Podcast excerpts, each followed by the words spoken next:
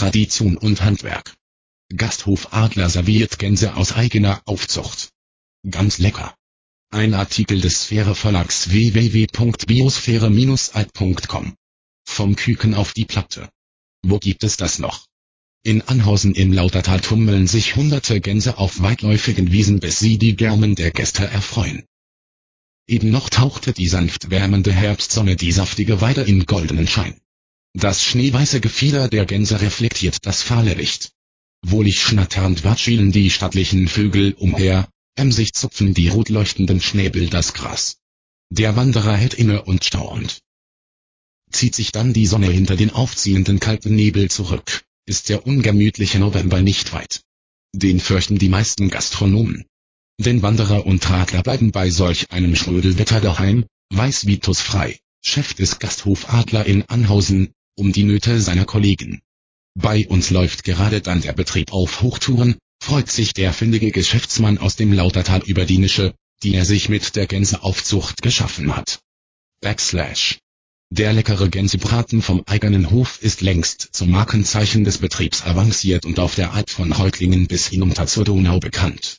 Die ganze Familie packt mit an, alle müssen an einem Strang ziehen, beschreibt Frei die November-Hektik.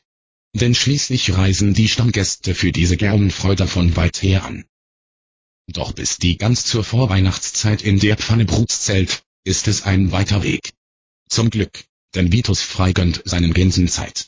Zeit zu wachsen, Zeit sich ausgiebig zu bewegen, Zeit zu baden und Zeit zu fressen, selbstverständlich Futter, das der Landwirt und Hotelier auf eigenem Gelände extra anbaut. Immerhin frisst jede Gans während eines halben Jahres einen Zentner Hafer und Futterweizen. Die Leute wissen bei mir, was sie bekommen, sagt Frei nicht ohne Stolz. Deshalb ist der Gänsebraten zur Weihnachtszeit längst zum Selbstläufer geworden. Das funktioniert nur, weil ich eigene Flächen besitze für Futteranbau, große Weiden und ganz wichtig Wasser für die Tiere, ist sich der 57-Jährige sicher. Denn was ist schon eine Gans ohne Wasser? Freies Zöglinge dürfen in der Lauter baden, sich putzen und ihren angeborenen Bedürfnissen nachkommen, wann immer sie Lust dazu haben. So strahlt das Gefieder selbst bei Schrödelwetter blütenweiß.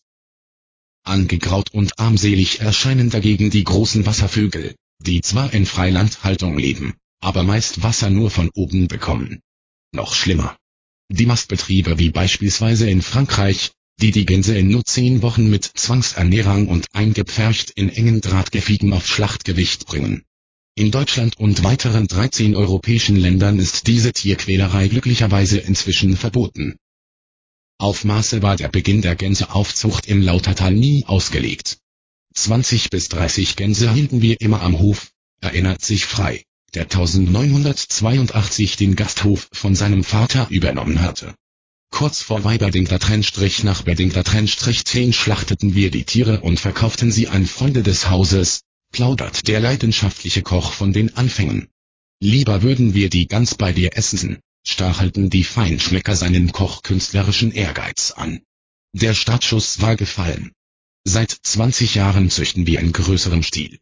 Anfangs weideten 100 Gänse, seit sechs Jahren halten wir 250, beziffert frei die beachtliche Menge. In nur sieben Wochen verarbeitet der Familienbetrieb ab November die Langhälse zu leckeren Braten. Schlachten können wir diese Menge nicht mehr selbst, erklärt der Gastronom. Doch alles andere ist Handarbeit. Sind die Tiere noch klein, ist die Pflege aufwendig. Mitte Mai kauft Frei die 10 bis 14 Tage alten Küken.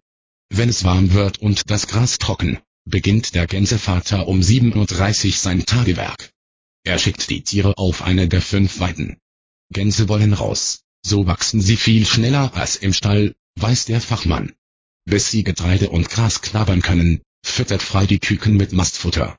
In den ersten Tagen setzt er die Jungtiere für die Nacht im Stall in kleine Holzkisten, damit sie auf dem Heu nicht zu dicht stehen, sie könnten sonst ersticken. Eine Lampe hält die Küken warm. Wochen später machen die Vögel kaum noch Arbeit, sie watscheln frei über die Weide. Dadurch setzen sie kein Fett an, lobt der Küchenchef das magere Fleisch seines durchtrainierten Federviehs. Erst im November und Dezember heißt es im Gasthof Adler. Schlagzahl verdoppeln. Von Mittwoch bis Sonntag verarbeiten wir jeden Tag Gänse. Eine wiegt rund 10 Pfund, beschreibt frei den Kraftakt. Sehr zur Freude der Stammgäste, die gleich für Axon Aigu es nächste Jahr vorbestellen inklusive Übernachtung. Denn schließlich gönnt man sich zum edlen Mal Schleen, Quippen oder Zibaten-Schnaps aus der hofeigenen Brennerei. Wohl bekomm Axon Aigu S. Printausgabe. Sphäre 3 2009